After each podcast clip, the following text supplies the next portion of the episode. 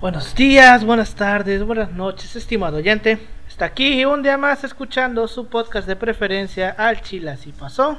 Hoy es viernes, otro viernes más. Estamos aquí reunidos para escuchar otro tema histórico, relevante e interesante que estoy seguro que muchos de ustedes, si no son de la península de Yucatán, no van a conocer y que yo personalmente no conocía hasta que me mudé a Mérida.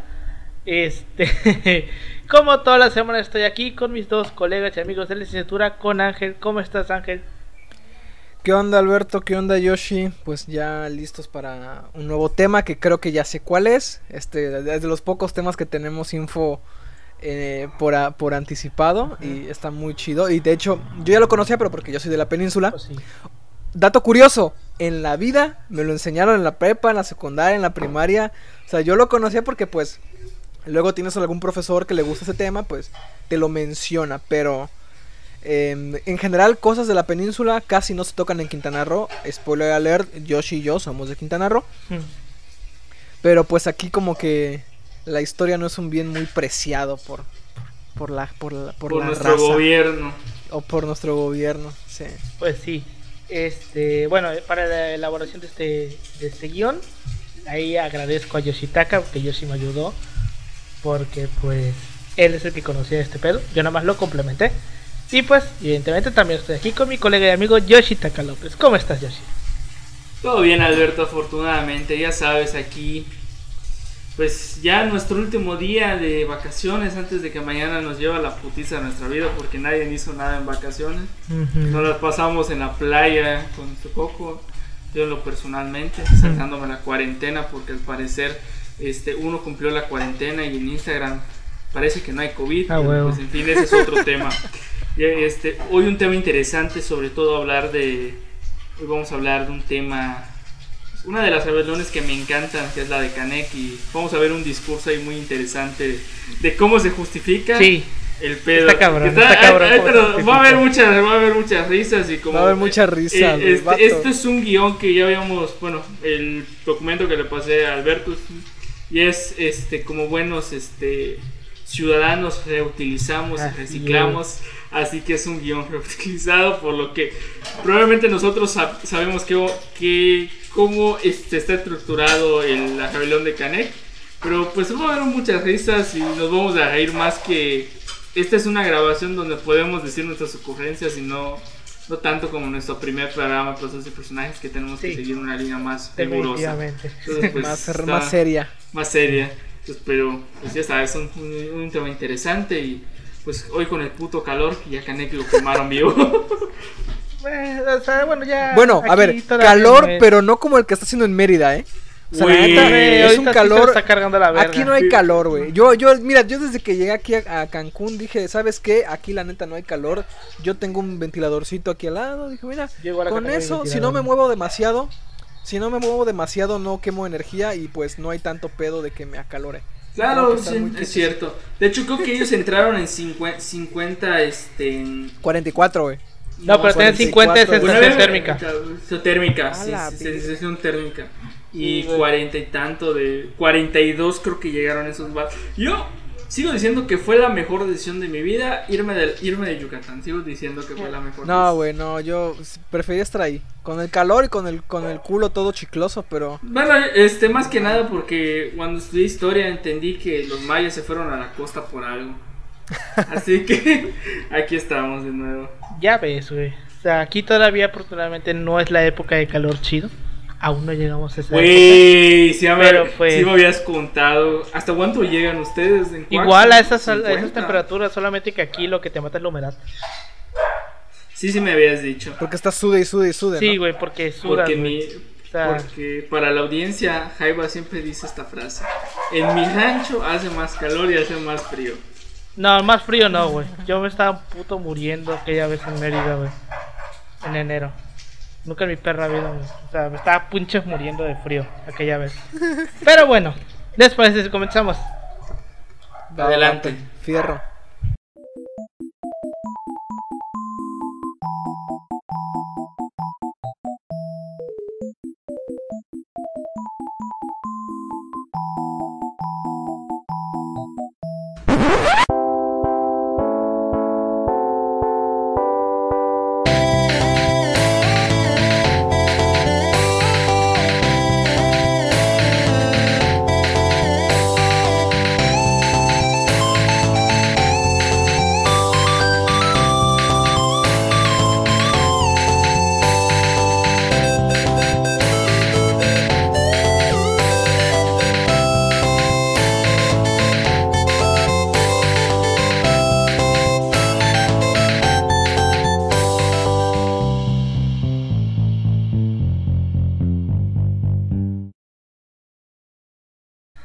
Bienvenidos al Chile Así Pasó, un podcast de historia mexicana y a veces mundial, donde su servidor, Alberto González, le va a contar a Ángel Paulino Chan y a Yoshitaka López una historia chusca, bizarra, increíble o surreal acerca de un personaje, proceso o hecho acontecido en la historia.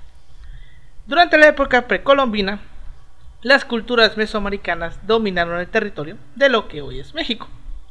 Tal vez la más importante históricamente hablando haya sido la mal llamada cultura azteca, que en realidad debería ser llamada cultura mexica. Y si tú, tú que estás del otro lado de la pantalla o de los audífonos, les dices aztecas, solamente te quiero decir que te odio. Que te detesto. Pues bueno. Exacto, me Que- repugnas. que- y- Pues bueno. tienes que leer mucho más. Pues bueno, los mexicas eran un imperio hecho y derecho. Ellos conquistaban a otras tribus y se anexaban al imperio, el cual tenía su capitán en Tenochtitlan.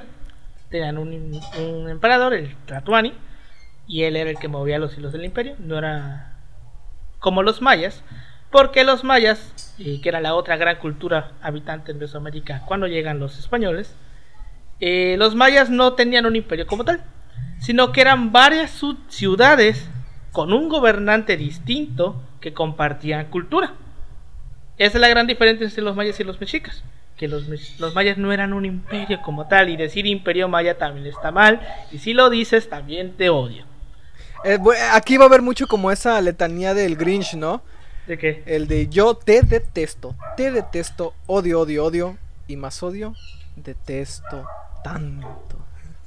Así es como dice, así como dice Alberto, hay que tener muchos, mucho cuidado cuando usamos estos conceptos. No existe el imperio maya porque hay que recordar que es una serie, digamos, de cacicazgos eh, distribuidos y cada uno tiene su influencia, más no hay una unificación abajo de un emperador algo por el estilo. No, no, no. La cuestión es totalmente diferente a como la encontramos en el centro de México. Así. Entonces hay que tener hay que tener eso siempre en claro. Así es, o sea, es hablar de un imperio o de un eh, ¿cómo se llama? reino maya está de la chingada, está muy mal. Este, eso. Históricamente Siliana- hablando. Si Liana escuchara diciendo Imperio Maya probablemente saltaría en ira. Ah, no, güey, un, un arqueólogo, güey, di, di eso frente a un arqueólogo y como que se patatean, güey. Sí, güey. Como que empiezan así. Pues sí. Si algún colega arqueólogo está escuchando esto, un abrazo y nos puede hacer las precisiones adecuadas Por favor. sobre ustedes que tienen la evidencia material y todas estas cosas, son los expertos en esta área y este rubro. Pues sí.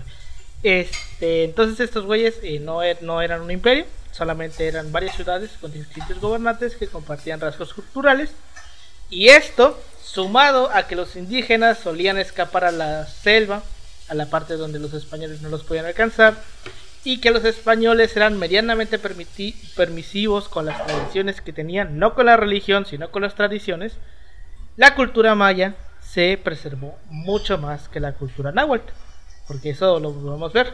Es muy diferente como ahorita es el centro de México como Yucatán, o la península más bien. Pero bueno, ahora sí, aunque los españoles eran medianamente permisivos con los indígenas yucatecos, tampoco eran unos altos. Y también hacía sus chingaderas. En Yucatán, sobre todo, y bueno, en todo, todo México, pero sobre todo en Yucatán, los españoles siempre temieron por una rebelión indígena. Cosa que al final se volvió realidad ya que un indígena armó una rebelión con una justificación algo extraña, pero que sin duda fue muy relevante e hizo sudar del culo a los españoles. El día de hoy, como ya les dijimos hace rato, les vamos a hablar sobre la rebelión de Jacinto Canek. Ah, la madre. Eh, va a estar Va chida, güey. chida. o sea, es una rebelión que no, uno no se la cree, güey. Al chile tú Sí. la escuchas y dices, no mames, que esto de verdad pasó, güey. Y de la forma en que pasó y con el testimonio que dieron, porque hermosos los testimonios de, la, de los prisioneros después, ¿no? Porque, pues, spoiler alert, los vatos no ganaron, pero pues las risas tampoco faltaron, ¿no? Exacto, Al spoiler. momento de la rebelión, obvio después ya no, pero pues en la rebelión sí. Claro. es como que este matiz que hay que hacer. y- o sea, hay varias rebeliones eh, a lo largo de la historia de. Bueno, la historia colonial de Yucatán, valga la redundancia. Hay muchas rebeliones.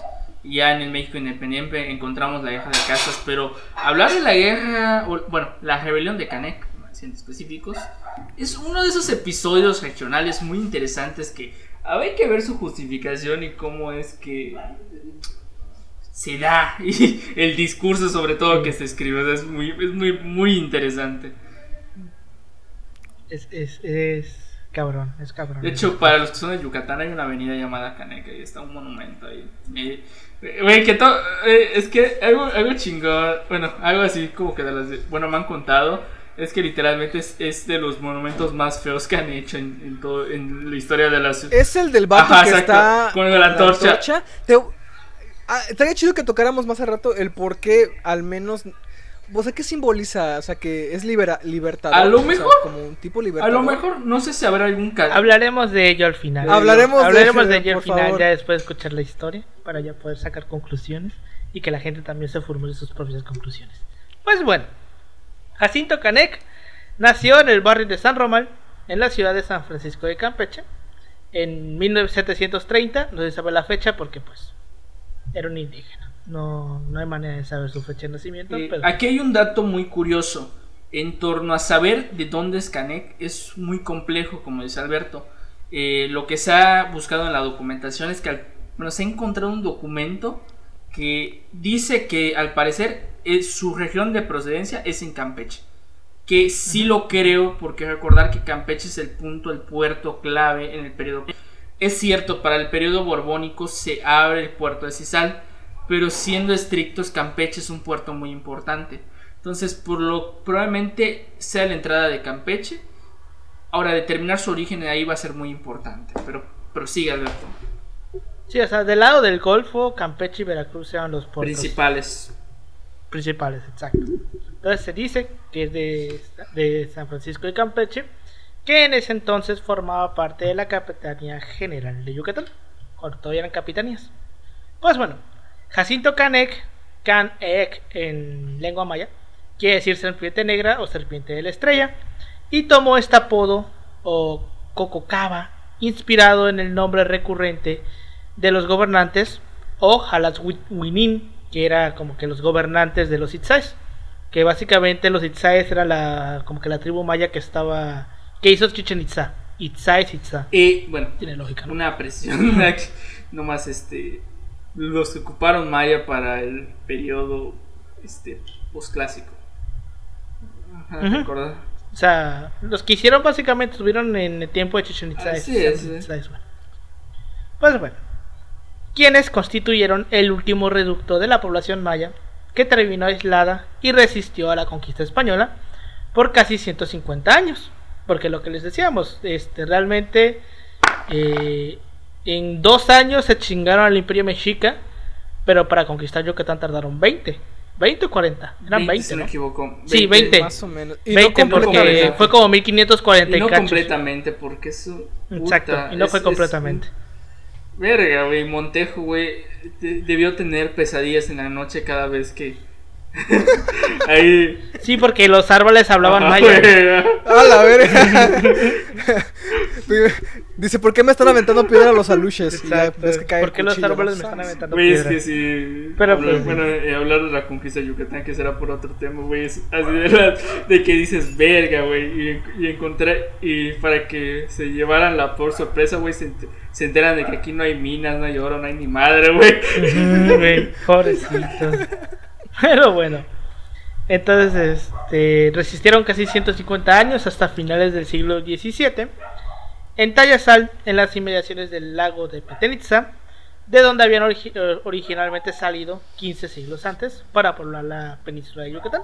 Porque pues ya la- lo de la migración, de cómo se fue dando la población es un tema totalmente extenso y totalmente aparte que no vamos a tocar porque es larguito. Pues bueno, este Jacinto fue formado eh, por religiosos franciscanos, porque recordemos que los franciscanos fueron los que estuvieron predominantemente en la península de Yucatán. eh, en el convento mayor de la ciudad de Mérida. Debido a su, a su temperamento rebelde fue expulsado y se convirtió en taonero. Inteligente, educado y audaz, asumió el liderazgo de un movimiento espontáneo, espontáneo gestado por las condiciones de la injusticia social y de sometimiento que vivían los mayas en la época colonial en Yucatán. Porque como les decía, o sea, lo, lo pudimos ver de que pues la diferencia está ahí, ¿no? De que cómo terminó la cultura mexica que hoy en día ya poder salvo el Día de Muertos ya no hay otra ¿cómo se dice? otra así tradición que venga desde Bueno, es- eh, bueno, es- Desde la época ajá, colonial. bueno, es como dices, pues si hablamos de términos generales de México, bueno, sí, el Día de Muertos, el Canal Pechán, en el caso yucateco, es como que esos, esa tradición así que se ha mantenido, casi no se ha, no se ha, digamos, no sé si se ha transformado con el tiempo. Pero, se ha, pero ha, pre- ha permane- ha te- ha permanecido pues, bastante tiempo.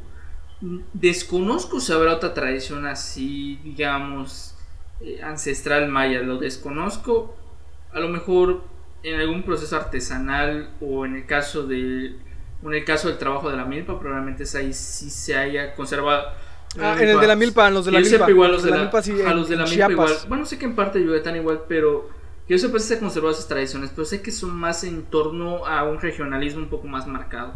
Entonces, en los comentarios, alguien de la audiencia conoce alguna tradición, nos puede dejar en los comentarios y tal vez algún día hagamos una recopilación de esas madres o nos pueda nos puede, podamos eh, con alguna empresa o algo por el estilo visitar visitar estos lugares para hacer un pequeño documental. Por favor. Sí, o sea, exacto, o sea, más que nada, tradiciones, más que nada la cultura, o sea, por ejemplo, hoy todavía el idioma, el dialecto maya, la lengua maya sigue muy presente, güey. Sí, exacto. A, a comparación de, por ejemplo, hoy en el DF, güey. A pesar ya el DF es una zona urbana, güey. Ya no hay pueblitos como tal. No es raro que te vayas a encontrar gente que hable náhuatl. Muy raro que te vayas a encontrar gente que te habla náhuatl. La, la gente que habla náhuatl ya no está en el centro de México, está repartido por otros lugares, cerca del centro, pero no en el centro como tal. Entonces, este. Sí, fueron un poquito más permisivos, pero también eran unos culeros. Porque, pues, era. Sabemos que, pues, el sistema este de la encomienda tardó todavía más en la península de Yucatán, exactamente porque no había ni verga, no había cómo enriquecerse. A diferencia de lo que pasó en el centro de México, que la quitaron en putiza. Este. Y también, pues, fueron permisivos con, con las tradiciones, pero no con la religión. Porque lo, así los, lo de la politi- el politismo maya, eso sí lo mandaron a la chingada. Así es, exacto. Sí, eso sí no se lo quedaron. O Trataron, pero no se Ajá, trataron, trataron. pero por ejemplo igual hay que hay es todo un proceso muy largo, sobre todo te vas a encontrar De hecho, aquí se ve, ¿eh? o sea, en, en lo que es la, la rebelión de Canek, ves hasta qué punto fue un intento, pues, muy incompleto de tratar de borrar Todo de tajo, sí. esos rastros Ajá, todo de tajo no se pudo. Pero fue un proceso de que cada vez Pues bueno, más- vamos a entrar ya de lleno a la rebelión para ver qué pedo con esto. Porque, reiteramos, la justificación está muy cabrona. muy Bueno, mamalona. Exacto, está Muy muy mamalona. mamalona. La rebelión sucede en el pueblo de Quisdale en 1761. Parte de la historiografía sobre la rebelión, debido a la falta de información, ha sido mal interpretada. Vista en un principio como un motín de borrachos y posteriormente como una sublevación noble en contra de la explotación colonial- colonialista. Fue una rebelión sumamente seria, con un fuerte contenido anticolonialista, pero las causas parecen ser más de naturaleza cultural que económica. Los mayas siguieron creyendo en una versión cíclica de la historia, lo cual les dio a entender que un día en el futuro ellos dominarían a los españoles. Jacinto Canek escogió un hombre con alto significado histórico para los mayas, se proclamó, se proclamó- proclamó rey y encabezó una rebelión que tuvo por meta el dominio público y religioso de los mayas en Yucatán. Miles de indígenas creyeron que él era el rey anunciado por la profecía y que los días de los españoles estaban contados. El movimiento intentó revitalizar la cultura maya después de dos siglos de colonialismo, pero los españoles lograron sofocar la rebelión antes de que se pudiera extender más allá del centro de la península. Porque pues es como un poquito lo que tenían la, esta misma visión de la historia la tenían los judíos, güey. Sí, de hecho hay algo muy chistoso, decían, bueno, es que como la historia es cíclica, bueno, ya, ya caímos, o sea, y así había venido, sucediendo, pues que los reinos caen, se levantan, vino este, en algún momento va a caer y otra vez nos vamos a levantar. Entonces, pues ya esa rebelión se marcaba en ese momento. Decían, bueno, ya, ya, ya va a caer. O sea, es un, es un, como que un atisbo de que se, ya está por caer este dominio. Vamos otra vez nosotros. y como... digo, esto se ve mucho con los judíos porque esto de que de que someten, se levantan, sometes, levantan, someten, levantan, pasa como 6, 7 veces en la Biblia, güey. Que los judíos a cada rato andan valiendo ver. Decir que igual lo de la Biblia es, es un tema así muy interesante, güey. Historiográficamente, historiográficamente, pues es hay que decirlo, es una recopilación de historias. A lo mejor lo hacen para que los judíos se vean como el pueblo gran oprimido, aunque la realidad es que oprimido entre comillas. Ajá, entre comillas. A medias. Pues bueno. Este, el pueblo de X-Tail como tal es un, una pequeñísima comunidad hoy en día donde no viven más de 150 personas. Ajá, bueno, eh, este, o, sea, para el tamaño del pueblo, o sea, el, para el tamaño de la historia, güey. Ajá, para el tamaño de la historia. Para que, vean, para que vean que, ustedes algún día pueden hacer una rebelión. Aunque sean de un pueblo, pueblo desaparecido.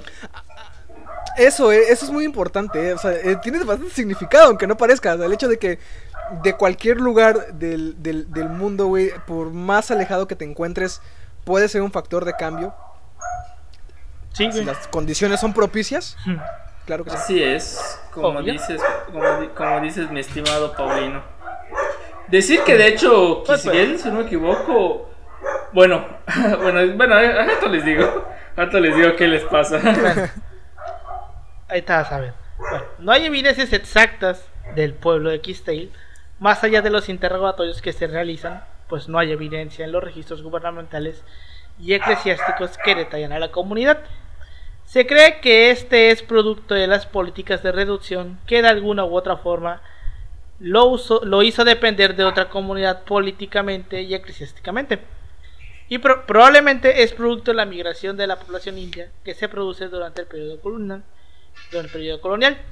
Esta por una diversidad de causas, entre ellas tienen la pesa la falta de alimentos, por lo que es probable que este pueblo fuera parte de los procesos. O sea, gente que se salía de los pueblos porque no había comida, o porque a lo mejor tenían pedos con el que estaba ahí, el gobernante era ahí, se iban y hacían comunidades chiquitas. Esto es muy importante para entender la geografía de la península, porque es cierto, hay un gran número de población que se larga, porque dice, hay epidemia, me están pidiendo un chingo de tributo, este vato no me cae bien, el pinche, el pinche encomendero me, me reprime, Yo me largo, me voy a la montaña y puedo subsistir muy bien, sin epidemias, sin pedos y profeso mi religión pagana.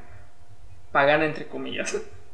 o sea, básicamente en estos tiempos este, la península de Yucatán era un poquito como Oaxaca, que se separaban a cada rato y formaban nuevos municipios. Así es. Bueno, eh, algo que hay que decir es que, por ejemplo, eh, bueno, Alberto, te lo voy a mandar para, este, para, para los complementos fotográficos, un mapa de la península que hacen para el periodo borbónico. Es un mapa donde tú ves la península. Quintana Roo te aparece deshabitado, pues a solo la parte de Chetumal te aparece habitada y la parte de Bacala y con pedos. Con pedos. Pedos. con, muchos pedos. Hay un chingo de pedos ahí. Ves una parte de Campeche poblada y lo único que ves poblado así más o menos, más o menos bien es la parte del, del actual eh, estado de Yucatán, que es donde hay una mayor proporción de la población. Y esa proporción de la población, por repartimientos y congregaciones estratégicamente eh, elaboradas para controlar la mano de obra, que es la mano de obra prácticamente en Yucatán es su riqueza. Sí, exacto. Porque había un chingo de gente. Esa era, esa era la principal atracción que tenía la península. Para hacer business. Para hacer mano de obra. pues bueno. La sublevación de 1761 realmente no se da por algún factor en específico, a pesar de que con el triunfo parcial de la causa se abolió el tributo y el sistema de repartimiento. Este, pero esto realmente no es un factor determinante para comprender el suceso, pues no son las únicas condiciones parecidas a las que se le dieron a la que le dieron forma a la guerra de castas, que es otro pedo aparte, ya del México eh, independiente, que esto da para otro episodio. Pero bueno, solamente los solo, los juicios criminales nos pueden dar las respuestas a las causas del movimiento.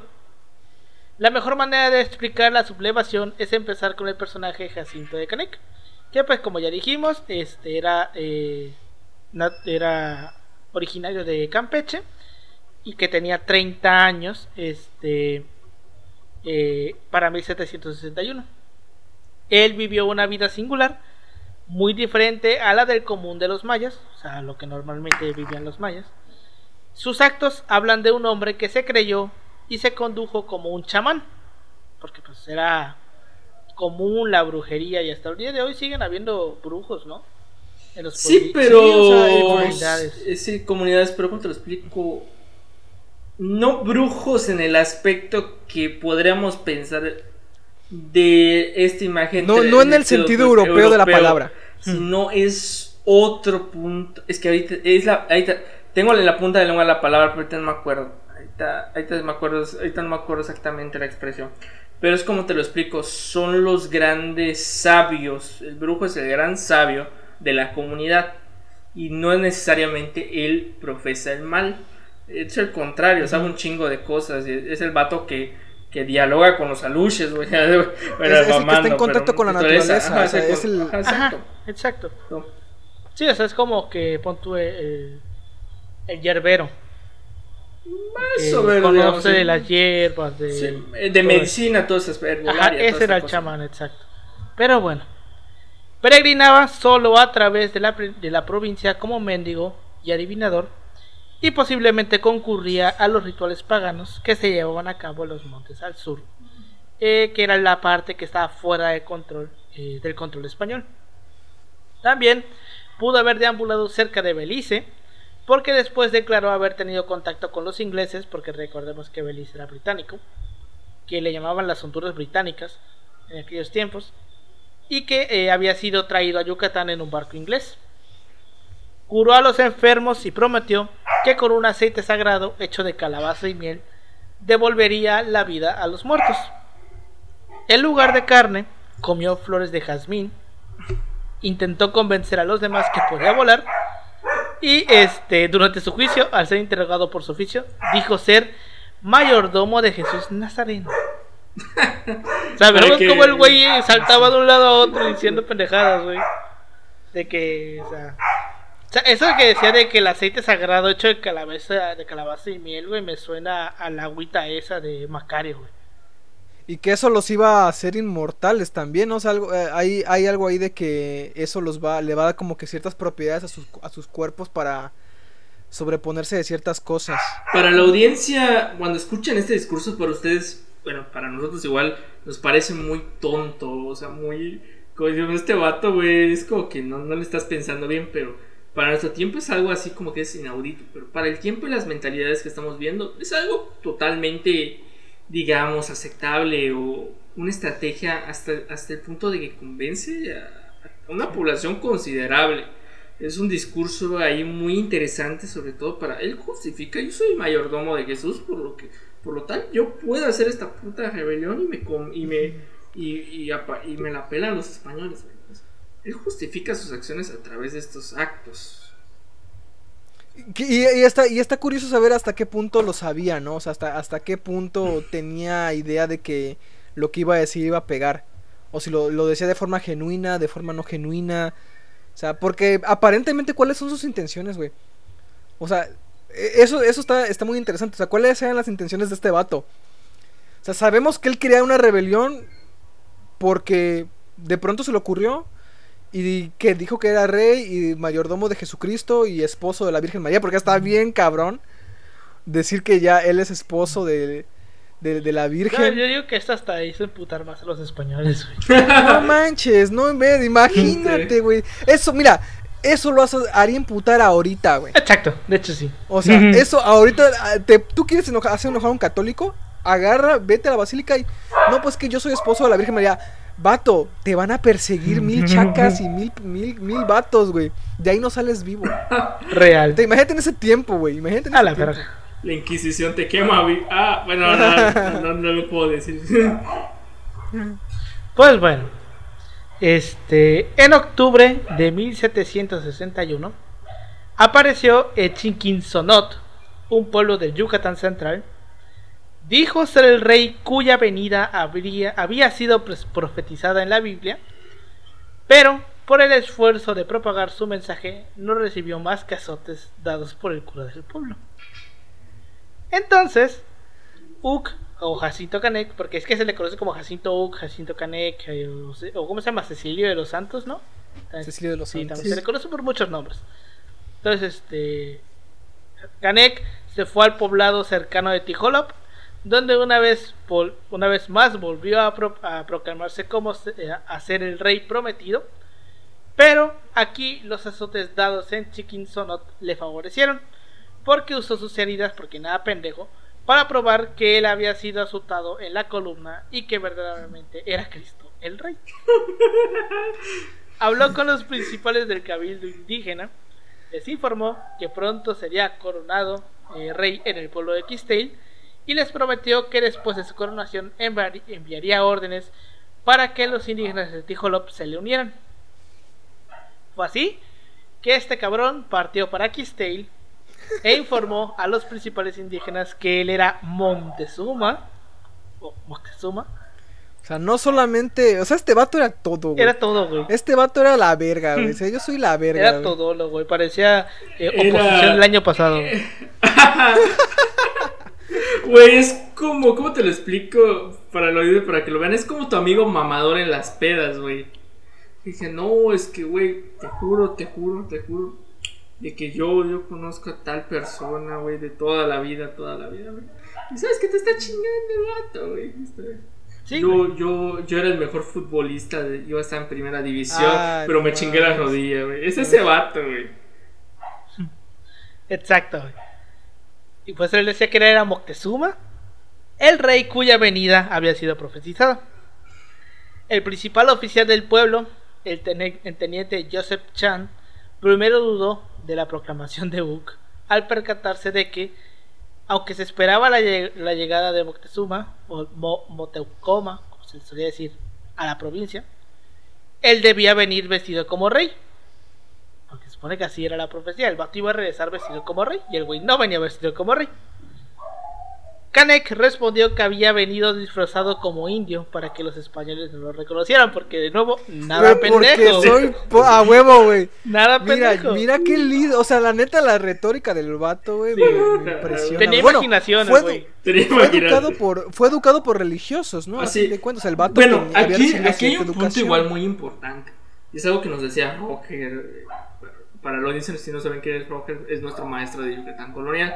Nos decía algo muy interesante de entender de Canek, es que no, él no es indio. Él, con el término de la época que no se vaya a malinterpretar esta palabra, él no es un indígena. Él es un mulato. Es una mezcla. Y entiendes, porque dice Alberto, se podía pasear por todo Yucatán, entonces él no tributaba. Entonces esto te da como que entiendes, el vato no es necesariamente alguien de la etnia maya.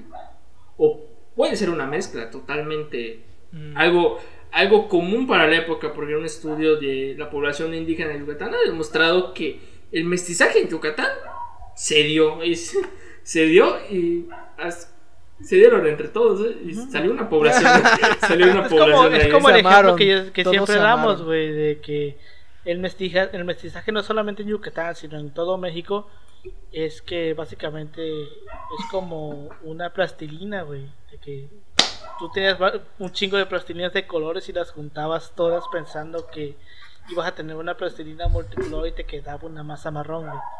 Así, güey. Así era, así se dio el mestizaje en todo México. Pero bueno. Entonces, este, el vato dijo que venía como indio para que los españoles no lo reconocieran. Entonces, para probar su legitimidad, ordenó que le trajeran todos los recibos por pago de tributos, los quemó, y fue, esto fue un acto de un gran significado simbólico. No manches. Y proclamó que todos los bienes de repartimiento le pertenecían por derecho. A También él. A A él. a él, A porque él. es rey, güey. Ojo ahí, eh. Porque es rey, güey. Sí, a obvio. También mandó a sus seguidores a matar todos sus cochinos o cerdos, porque dijo que los cerdos tenían almas españolas y el sacrificio de estos animales permitiría que los mayas mataran a los españoles.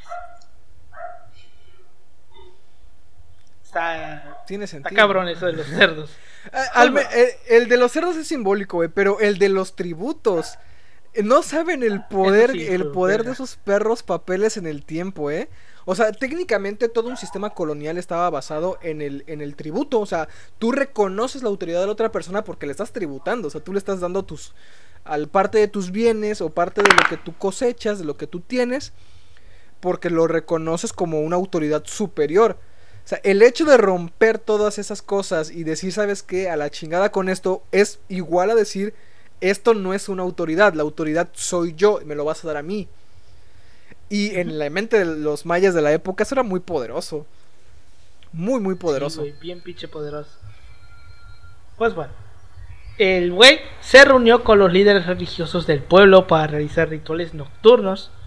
Su comportamiento como chamán convenció a los, indígenas, a los indígenas del pueblo de que él era el rey. Y cuando los líderes religiosos de Quistil declararon que Uk, o Jacinto Canek, era el monarca legítimo, fue coronado Jacinto Canek de los Santos, rey Moctezuma. A partir de este momento, todos los indios que se encontraban con Canek se dirigían a él como el rey y le besaban la mano al tiempo que inclinaban la cabeza. O sea, el güey ya lo trataban como un rey. Sí. O sea, no solamente, o sea, hay que, hay que tener te- claro que muchos caciques lo siguieron. O sea, Sí, hay, hay una intercepción, me parece, en, en este hecho de que mandaron las cartas. Hubo como que un momento en que lograron frenar eso. O sea, hay dos personajes, me parece que son claves ahí que logran dar aviso antes de que las cartas lleguen a buen puerto, pero, o sea, sí tenía buena acogida su mensaje. Sí, güey. O sea, había gente que le estaba creyendo y, de- y decían, es que ¿dónde está mandando? Porque también eso era, eso era chido. Bueno, y tú eres rey, pero ¿de qué? Y pues ya tenía, tenía, sol- o sea, ya tenía gente con él. Y hay una parte muy chida que se ve en los testimonios después de la gente. Y es que decían, no tenemos pólvora, güey, ¿qué vas a hacer? No tenemos armas. O tenemos armas, pero no tenemos pólvora. Y este vato sac- hace unos, hace una, hace un menjurje, no me acuerdo con qué elementos de plantas y la chingada. Y decían, pues no va a disparar, ¿no? Y, y lo, mete, lo ponen en un arma y dispara, güey. Verga. O sea, si, si ya le creían antes el hecho de que el vato tenía poderes, güey. Con eso. Hace güey, este puta. pedo con los mejores. No, ma, este vato es Dios. Una verga el vato, güey. Sí. Pues bueno. Este, otros pueblos comenzaron a mandar a sus principales pers- personajes para examinar al hombre que dijo ser el rey. Y Kanek los convenció de que él era en efecto el esperado rey que la profecía decía que iba a regresar. Aceptaron a Kanek como rey y creyeron que el tiempo anunciado en la profecía había llegado. Por tanto, la verdadera razón de la sublevación fue cultural. A pesar de los dos siglos de colonialismo y cristiandad, los mayas continu- continuaban creyendo que el tiempo no se movía a lo largo de un continuum, de una continuidad, sino en ciclos, y que el régimen colonial solamente era una fase de esta historia cíclica. Ya lo vimos en este que están, caen, están, Sí. caen, están, caen, pero siempre van a, van a volver, volver a estar. En realidad, los mayas que participaron en el movimiento no estaban resistiéndose a la autoridad, le estaban reclamando para sí mismos. Por esta Sí, razón, exacto. no hicieron ningún intento para negociar con el gobierno español para reparar los notorios agravios del colonialismo. O sea, los güeyes como tal no decían, oye, es que me estás, me estás haciendo algo. O sea, los güeyes solamente estaban detrás de este vato porque creían que era un dios, creían que era el rey, güey. Sí. Ese O era, sea, era, era, era una, una... Un efecto cultural muy Como grande. reivindicarse, o sea, reivindicar otra vez el hecho de que ellos fueron la verga hace años y ahora es gracias a este tiempo cíclico que otra vez van a ser la mera pilinga, güey. Exacto. Pues bueno, el movimiento mesiánico de Quistale se transformó en una insurrección por la necesidad del líder por probar su autoridad. Un comerciante español llamado Diego Pacheco se convirtió en la primera víctima. Pacheco se hospedaba en el mesón de Quistale, que era un edificio que todos los pueblos estaban obligados, obligados a mantener para albergar a los viajeros españoles.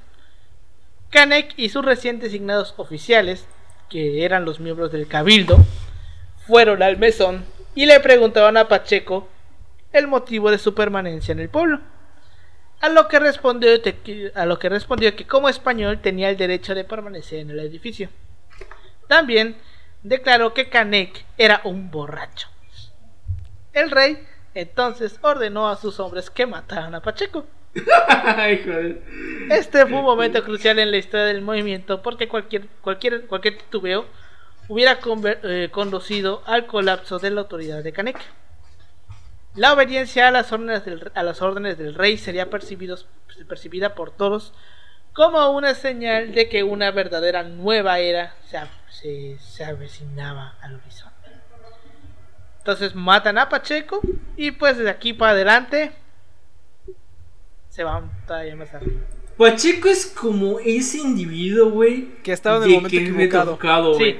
Y es como que dices, güey, ¿qué es lo peor que puede pasar? Te chingaste, güey, valiste. Pero también le pasa por pendejo, güey. ¿Para qué dice que es un borracho? Sí. O sea, ves que hay una, un montón de banda. Vato, esto es so- so- sobrevivencia pura, güey. Lo que pasa cuando Exacto. llegas al barrio que no conoces, güey. En la zona culera, güey. Como que llegue un vato fifí, güey. A la zona más culera de la ciudad. No sé, cada quien en su ciudad sabe cuál es la zona culera de la ciudad. Exacto. Y ve a un vato que le, que le dice, ¿qué onda? ¿Qué haces aquí? Y diga, ah, estás pendejo o estás borracho. ¿Qué te pasa, pinche marihuana? Exacto, güey. Vato, ya O de sea, ahí el hecho no de que ya se llegue y diga, ¿qué haces aquí? Es como que para decir, Ajá, a huevo, es como de que te pone a pensar, ¿no? Veo que, como dice Carlos Vallarta, está este vato con sus valedores. no, no Ujú. puede salir nada bueno de ahí, güey. Vas a valer madre si no No, hablas bien, güey. Pues sí. Pues este fue en este momento que el maestro de coro huyó del pueblo para informar a las autoridades de Tizcacalcutuyup sobre los sucesos de Quistale. Horas después, un destacamento de 20 hombres bajo el nombre, eh, bajo el, las órdenes de Tiburcio Cosgaya, el capitán Aguerra de Sotuta, entró al pueblo para restablecer el orden. Los mayas atacaron a los españoles con palos, machetes, estacas y algunas armas de fuego.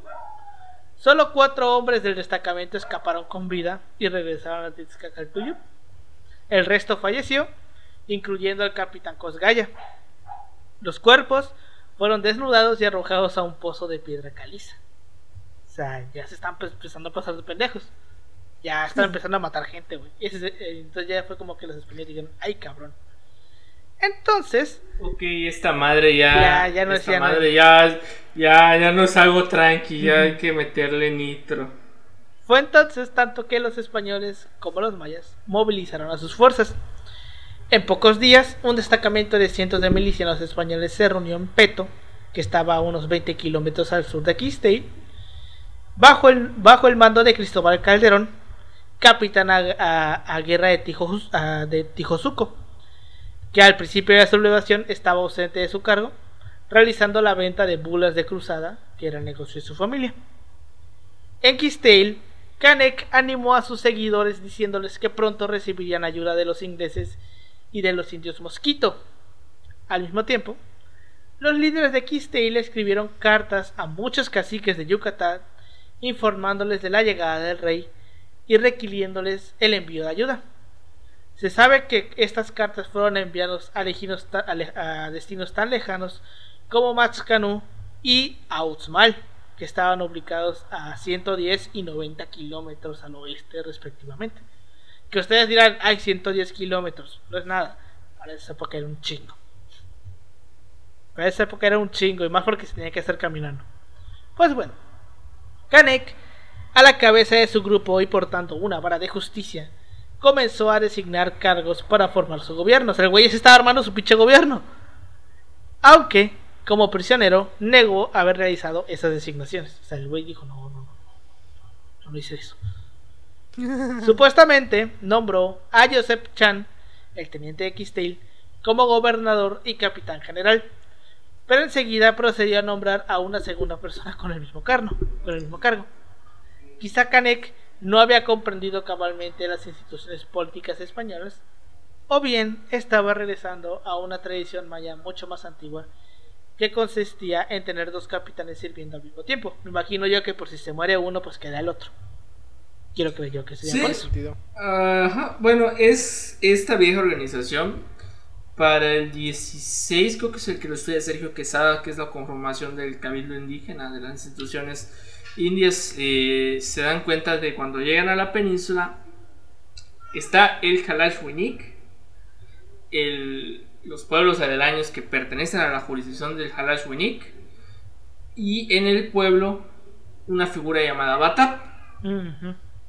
Y por lo general el Batap tiene un ayudante, es como otro tipo de Batap.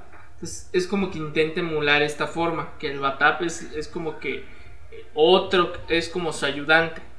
Pues, si le pasa algo a uno, pues el otro, lo- el otro hace algo, el otro este... Este, ¿cómo se llama? Se queda a cargo. Puede sustituir, ajá, se queda a cargo. Acá es como, pues, hoy en día seguimos teniendo ese tipo de, de gobiernos, ¿no? Presidente, secretario de gobernación, güey. O sea, si le pasa a uno a- algo a uno, queda al otro. Así que no hay problema. Pues bueno, en síntesis, Canek asumió las, funciones oficiales del gobierno español. También, nada pendejo, se autoproclamó como líder religioso, consagró a nuevos sacerdotes, quienes se vestían con los atuendos de sacerdotes católicos, administró los sacramentos, rezó el rosario y condujo la novena en honor, a en honor de Nuestra Señora. Incluso se puso en la cabeza la corona de la Virgen tomada de la, de la estatua de la iglesia de Kistel. Además, se dijo que Canek se había, había declarado que Nuestra Señora, o sea, la Virgen, era su esposa por ser rey de la tierra. O sea, El pedo de. ya. el- Güey, yo creo que si el obispo le llegó algo así, la correspondencia va A maldecido en toda Sí, su no vida. manches, imagínate. O sea, Bueno, hasta incestuoso el pedo, Sí, güey. porque güey. pues. Güey, no pon- sé, es que. O sea, es que pon no tú, tú- sé. tú eres el como que la representación de Jesús. Y pues María es tu mamá, güey. Pero a la vez es tu esposa. ¿Qué, qué, qué cuadro cabrón, incestuoso creaste ahí, güey? sí, güey, muy cabrón. Güey, es que lo que ma- lo, así como que lo más interesante es ver que, a pesar de que es un movimiento de la población maya, los elementos de cristiandad ya están consolidados en el tipo Sí. de población. Entonces, por ejemplo, esto juega un gran papel en la guerra de casas con los Cruzop, que, eh, bueno, consagrar las cruces en, en Chan Santa Cruz.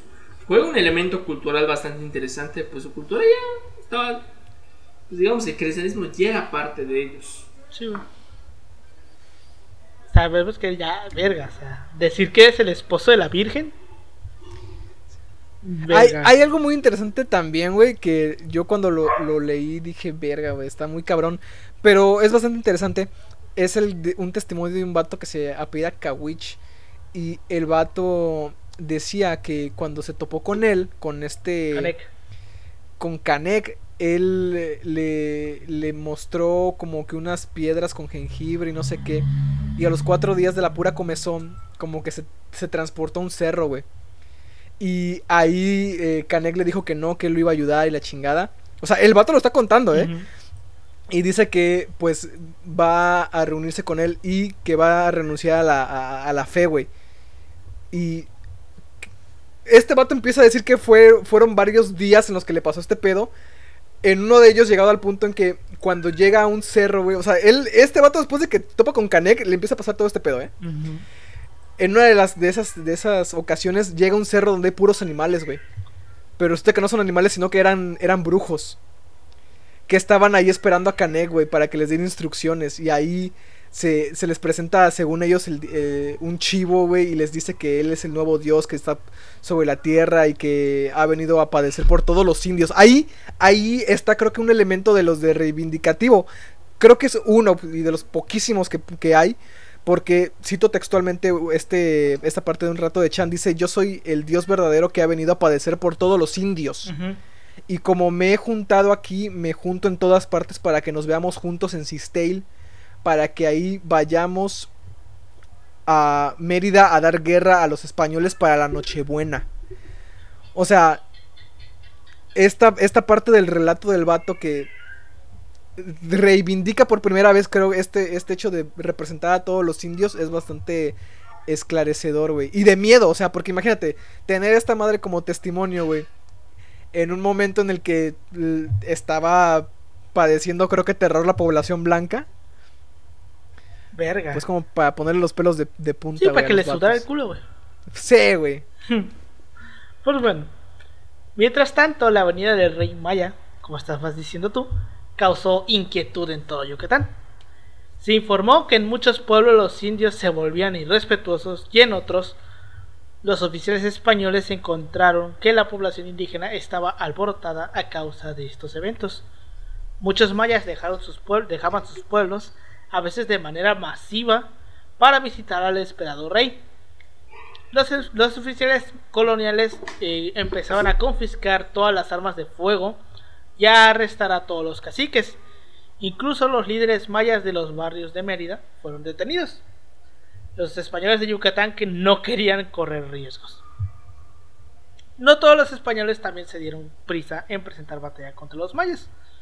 Por lo menos un capitán dijo sospechosamente, dijo estar enfermo, mientras que otro no se unió a las fuerzas del capitán Calderón a causa de una supuesta controversia acerca de la, de la estrategia a seguir.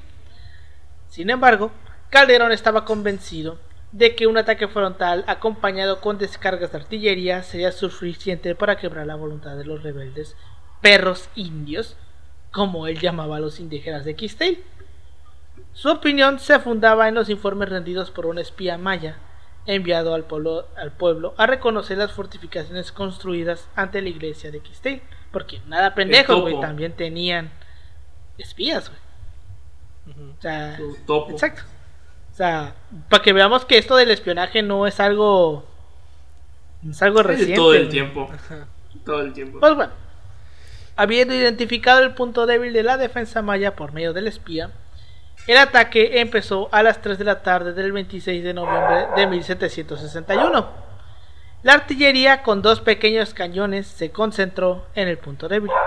Las fuerzas de Calderón, que contaban con más de 500 hombres, rompieron las líneas defensivas mayas y la carnicería empezó. Aparentemente todos los prisioneros tomados en combate fueron justiciados de manera sumaria. Más de 500 indígenas murieron en Quistel y sin lugar a dudas fueron ejecutados en diversos lugares. El, escri- el escribano de Tijolop, por ejemplo, fue ahorcado en ese pueblo sin el beneficio de un juicio. Las bajas del lado español fueron solamente 40 muertos, aunque también hubo números sucedidos. En los próximos días, cientos de mayas fueron capturados, muchos rindi- rindiéndose después de que Calderón había ordenado un alto a la matanza y ofrecido un buen trato a aquellos que se entregaran. El capitán también convenció a muchas mujeres escondidas en la sabana cerca de Quistel, quienes habían abandonado su pueblo antes de la batalla, a regresar para enterrar a sus familiares. O sea, llegaron los españoles y la aniquilaron, la rebelión, de un putazo, y agarraron a todos. Pues bueno, evidentemente se les hizo un juicio, y el juicio comenzó el 30 de noviembre de, noviembre de 1761, solo cuatro días después de la batalla en Quistel. Algunos de los líderes, incluyendo a Canek, estaban entre los prisioneros, todos los cuales fueron interrogados mediante intérpretes. Muchos se refirieron aduciendo que ellos solamente habían seguido las órdenes de los, líderes, de los líderes legítimos de sus pueblos o de la persona que ellos creían era su legítimo rey. Otros declararon que habían perdido el juicio o que los demonios los habían engañado. Qué buenos argumentos Nada, para librarte. eh. ¿no? Es como el vato Para del episodio pasado, güey. el de, no, es que yo no hice juramento con el Yo ejército. Y, se, y la libró el cabrón, güey. Yo solo seguí Yo- órdenes. Yo, solo seguía órdenes. Y lo peor es que la libró el cabrón, güey. Pero bueno. El 8 y 9 de diciembre, Jacinto Canek apareció en la sala de justicia. Como ya vimos, cuando se le preguntó su oficio, respondió que era mayordomo de Jesús Nazareno. Al principio, admitió la mayoría de los cargos que se le hicieron, pero al segundo día del interrogatorio se rehusó a testificar. El 11 de diciembre empezaban a librarse las sentencias. El ex rey de los mayas debía ser despedazado con tenazas y luego que muriera naturalmente. Y de que muriera naturalmente su cuerpo sería quemado y sus cenizas esparcidas al viento. Ocho más serían ahorcados, se les cortaría la cabeza y manos para ser expuestas en toda la provincia de manera que los indios pudieran ver las consecuencias de la rebelión. Y el 14 de diciembre de 1761 se ejecutaron las sentencias. Al día siguiente, otros 115 mayas fueron se sentenciaron, sentenciados a sufrir 200 ato- azotes, la mutilación de una oreja y 6 años de trabajos forzosos para la corona.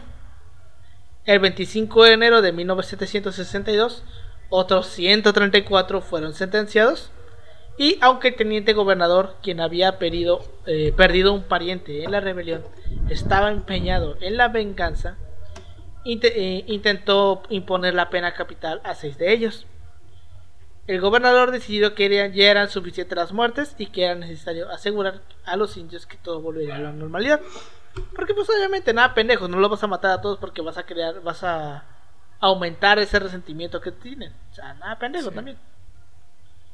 Este, por lo tanto, se sentenció a esos seis indios a sufrir 200 azotes y 8 años de exilio y trabajos forzosos en los astilleros de su majestad en La Habana.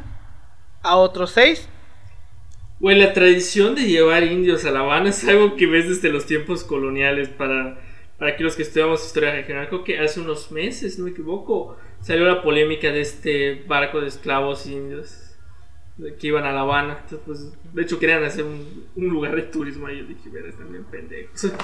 Le dije güey, pero veremos que esa tradición está muy viva en el tiempo colonial. Y se entiende porque La Habana necesita mano de obra en los astilleros de vuestra majestad. obvio. Pues bueno, este a otros seis indios se les dieron eh, eh, se- 100 azotes y 6 años de exilio en Bacalar.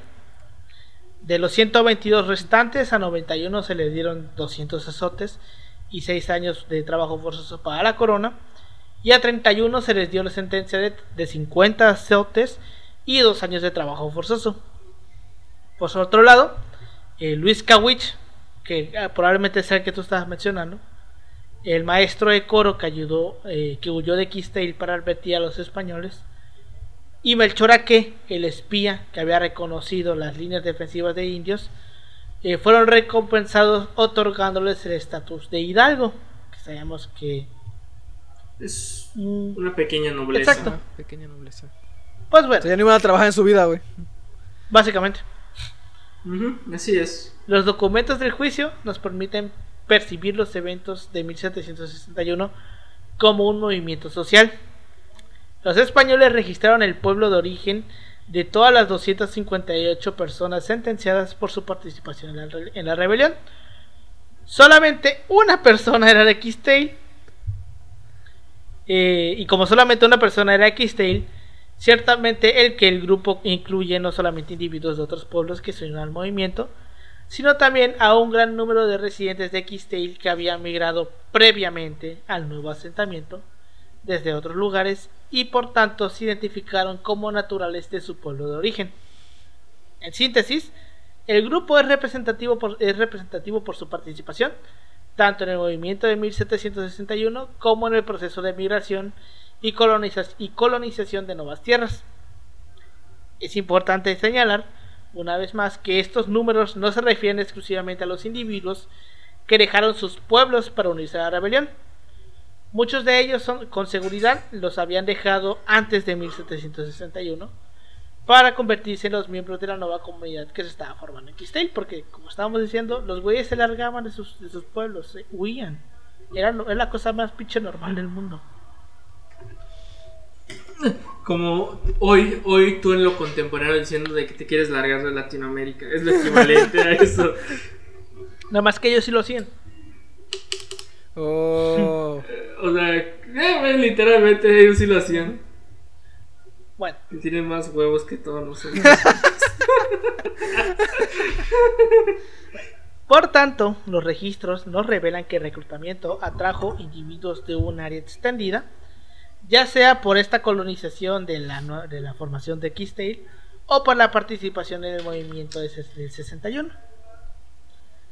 La historia del recién fundado y rebelde Quistel demuestra la significativa movilidad geográfica de los mayas coloniales de Yucatán.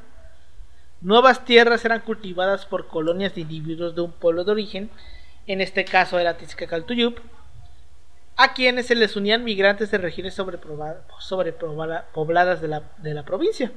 Porque también era común de que es que somos un chingo aquí, pues vamos. Somos un chingo aquí porque aquí no alcanza, aquí, y aquí no alcanza la comida, pues vámonos a otro lado donde no haya tanta gente y si tengamos comida. Pues bueno. Al mismo tiempo, los campesinos de un pueblo deben haber tenido contacto eh, considerable con personas de otros lugares, con quienes intercambiaban información. En el juicio, por ejemplo, muchos testificaron que en Quistale vieron personas que conocían de otros pueblos de de haciendas. Debido a este contacto compartían elementos culturales comunes, incluyendo el conocimiento de Moctezuma y la promesa del rey que vendría del este para comenzar un nuevo ciclo de historia. Lo que a mí aquí no me queda claro es por qué chingados era Moctezuma. ah, bueno, eso yo te lo puedo explicar. A ver, por favor, digo, es que. Moctezuma es, es- es mexica, güey. Güey, ¿te acuerdas de la influencia mexica? Del centro que llega a los mayas, del, de tierras. De tierras altas del sur. Aparte de Guatemala, toda esta madre, esta Ujú. madre, güey.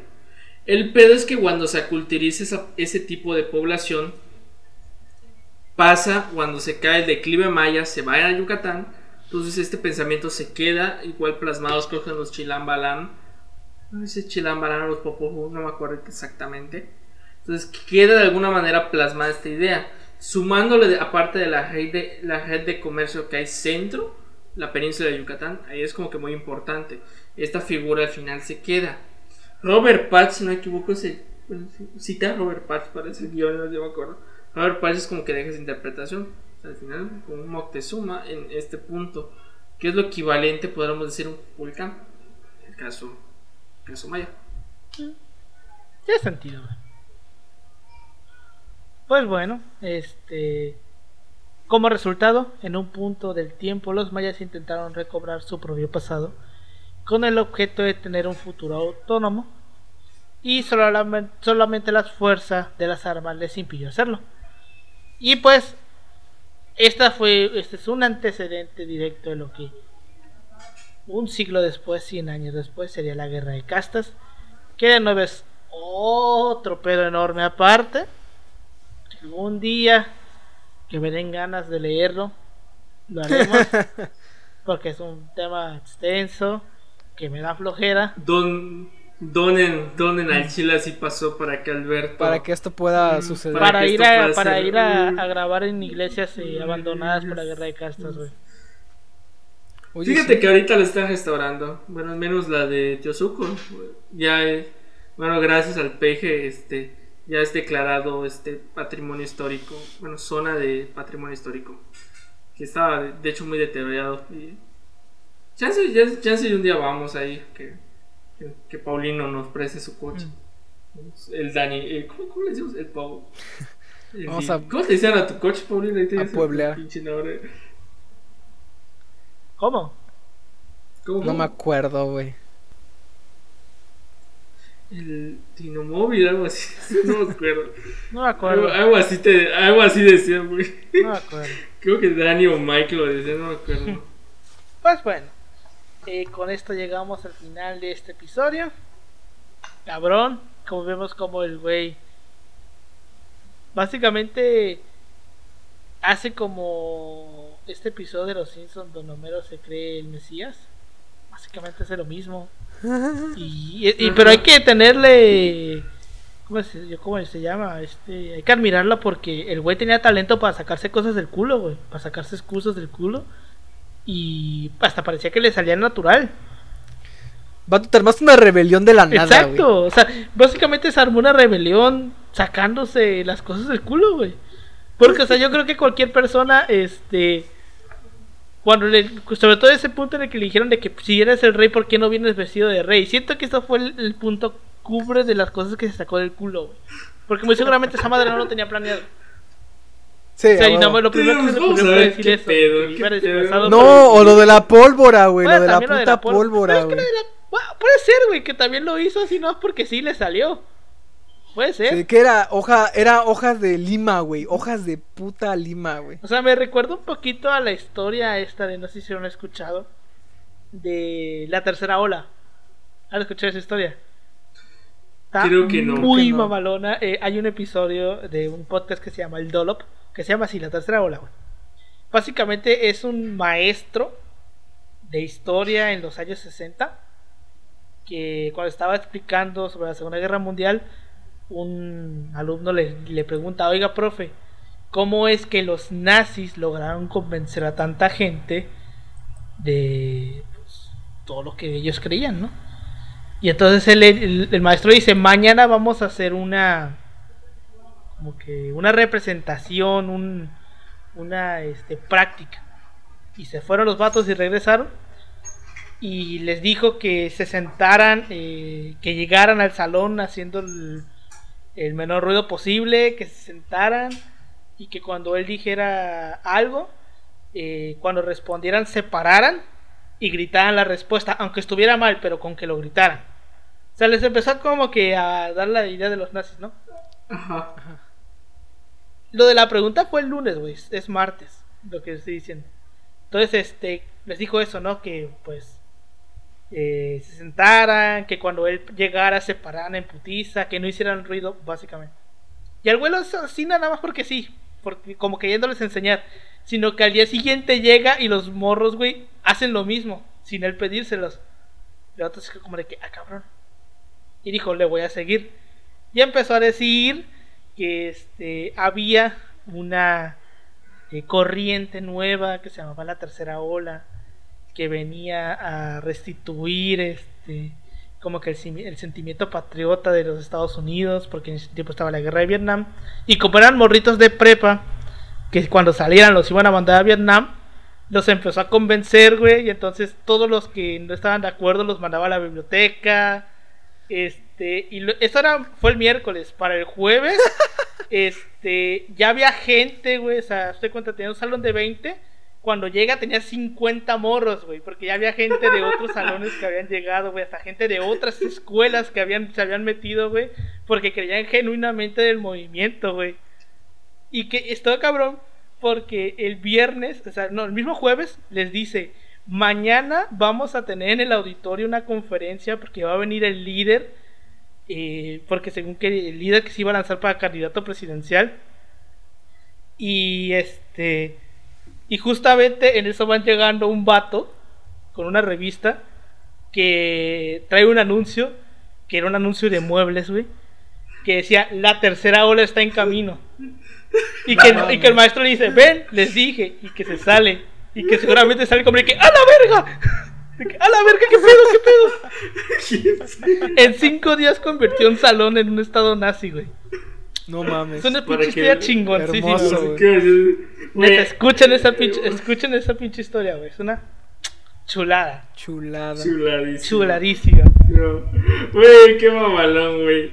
Ya lo ven, banda. Ustedes igual pueden convertir a su salón en un estado nazi. Un estado servidor, como un estado fascista como el mío. O sea, ese meme, güey, de, eh, de que ves que has visto esa foto de reglas del El de salón. güey, eh, El de no reglamento, no, estado fascista, no convertir a tu güey. salón en, en eso. güey. no convertirlos en fascistas. Güey, es como que la mamada, güey, porque, güey, cuando me mandaron, me etiquetaron ese meme, yo le dije, uy, así que chiste, le dije. Y pues los sueños se hacen realidad porque yo abolí la república bueno, monarquía de Alan, luego me convertí en regente, hicimos un, un gobierno interino y ahora es una dictadura perpetua. Bueno, perpetua hasta que me hasta que pueda organizar elecciones y ya me pueda largar a las playas a descansar, a saltarme la cuarentena porque todos porque al parecer yo soy el único pendejo que te está siguiendo. Somos los únicos pendejos que estamos siguiendo. Lejos Jesús. Pero pues aquí estamos grabando este podcast hasta que alguno hasta, que alguno pueda hacer una transmisión en vivo ahí en, en Teosuco mm. viendo o, en Cicel eh, diciendo y aquí aquí se chingaron a Canek si hay nuestros patrocinadores, por favor. De hecho, creo que van los. Eh, lo que llevamos de podcast van destinos. Si no me equivoco, el primero es Lomas Taurinas. Ah, la verga. Oye, estaría muy verga, la neta sí, güey. Pues bueno, este, ¿algún eh, comentario que tengas del tema, Pau? Que está muy chido, güey. Como la neta no lograron como eliminar eh, esa idolatría. O sea, la neta, y se, y se vio bastante con la rebelión cómo satanizaron al vato, güey, o sea, lo volvieron prácticamente un, pequeño anticristo a él y a su grupo. Y cómo el miedo no se fue, o sea, la neta, este, este elemento del miedo es que es poderoso. Porque había, hay uno que se llama, un vato se apida, se Calderón entre los personajes, creo que un capitán. Ah, el capitán Calderón. El capitán Calderón, que en una de sus cartas va diciendo, es que, pues, dicen que los vatos van a revivir, o sea, que van a, van a. ¿Cómo se llama cuando regresas de la muerte? Resurrección. Van a, tener su van a resucitar los vatos, güey. Y pues tenemos que estar alertas. O sea, lo dice en la carta, güey. Vamos a estar alertas. Pero pues de momento no ha pasado nada. Y la misma gente en la ciudad de Mérida, como estaba medio, medio paniqueada, güey, por, por el aviso que iba a ser eh, ataque en, día de Nochebuena. O sea, te, te ponen esos dos elementos. O sea, la gente que neta pensaba que había cosas eh, sobrenaturales en la rebelión y que sí lo creían.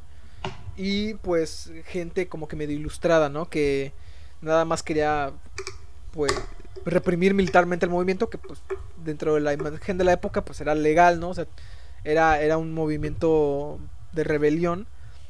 Pero está muy curioso este pedo, que esta época es lo que se conoce, estamos ya dentro del siglo de las luces, güey.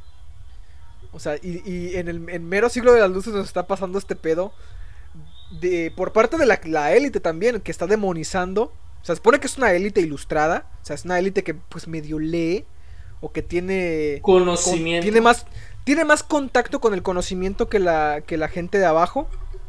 Y está demonizando y darle, le está dando aspectos demoníacos a un vato y a su grupo.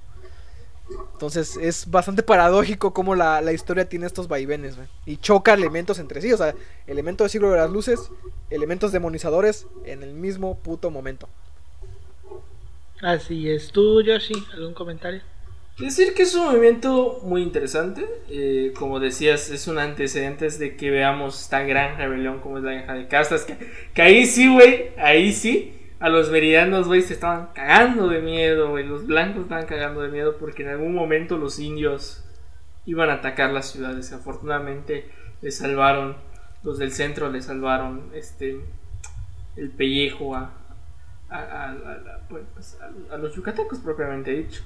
Eh, entonces, por ejemplo, es como que un proceso muy interesante. Sobre todo matizar las causas. En el caso de la rebelión de Canek es una cuestión cultural. La guerra de casas es una cuestión económica, como lo ha dicho Robert Patch. Eh, uno por el tema de que pues esta parte de la profecía vemos cómo funcionan los elementos culturales, cómo funciona una memoria colectiva, vemos cómo estos elementos son muy interesantes para comprender cómo la población va catando un movimiento por medio de estas causas, que ellas las consideran justas. Es como que un punto muy importante, a diferencia de la guerra de castas, que si vemos el contexto en general, es porque se nos están quitando tierras están valiéndole verga sus derechos a los indígenas. Es normal de que ellos hubieran revelado, pero ya por una cuestión económica, una cuestión un poco más diferente a lo que es la rebelión de Canek. por ejemplo, vemos como que estos puntos, sobre todo lo dicen en, bueno, en los archivos criminales, lo dicen. Yo solo seguía órdenes. Y verga, o sea, y hasta eso, ¿eh? Estaría, estaría interesante saber hasta qué punto son totalmente fieles esos archivos de, por ejemplo, de Canek. Ajá, exacto. Es como dices, güey Pero igual, una cosa muy interesante es la cosa de cómo funciona el miedo y cómo dice Paulino. Bueno, Paulino, tú lo vas a abordar más en el futuro, ya cuando Paulino tenga su doctorado en, en alguno de estos institutos del centro de México. Esperemos, Pues, por Diosito te oiga, güey. Esperemos ya que Paulino tenga su SNIS y esté, con- y esté ya justo Flores lo invite a, a sus conversatorios y coloquios. Pero pues eh, es como que el miedo influye, es una cuestión de que siempre está... ¿te acu- ¿Se acuerdan cuando íbamos al taller de historia con Víctor Hugo y nos mostraba la impresión de la pistola? Creo que Alberto tú publicaste la... Bueno, eh, luego la reeditamos El en la miedo Chile en burro. cuando publiqué... Ajá, el video anda en burro cuando Víctor Hugo nos mostraba la pistola de una de unas de pues, Ujú. un hacendado en Equenero. Un hacendado. Nos decía, una- sí es un hacendado, entonces nos decía, es el miedo que impacta. Lo mismo pasa en el Canec. Da culo a ciertos militares de que no, pero Calderón es como que dice, no creo que pase nada, pero por si acaso, Pero por si acaso- pero por si acaso, pícale bien al muerto. No vaya a ser que no vaya a ser. Entonces, hijo de puta, güey. entonces, es como que esta mentalidad, esas mentalidades influyen en un proceso y es como que estas cosas que te encuentras y que, bueno, vas matizando con el tiempo y vas encontrándole a la geografía, pero es interesante ver cuál es el comportamiento de este tipo de población. Sobre todo estos puntos ahí, como que dice Pablo, estamos, sí cierto, estamos en una área ilustrada, pero todavía seguimos esas tradiciones y no se crean porque en el presente seguimos así. Con el, Exacto, güey. Puta. con el COVID. Sobre todo, güey, la neta. COVID. COVID nos ha, nos- nos ha hecho ver gran, nos ha hecho ver grandes barbaridades. Así es. Pues bueno, este, con esto llegamos al final de esta historia curiosa, muy curiosa historia. Este, nos pueden seguir en todas nuestras redes sociales como arroba así pasó podcast. A mí me pueden encontrar como arroba emanuel56 en Instagram y Twitter. A ti, Pau.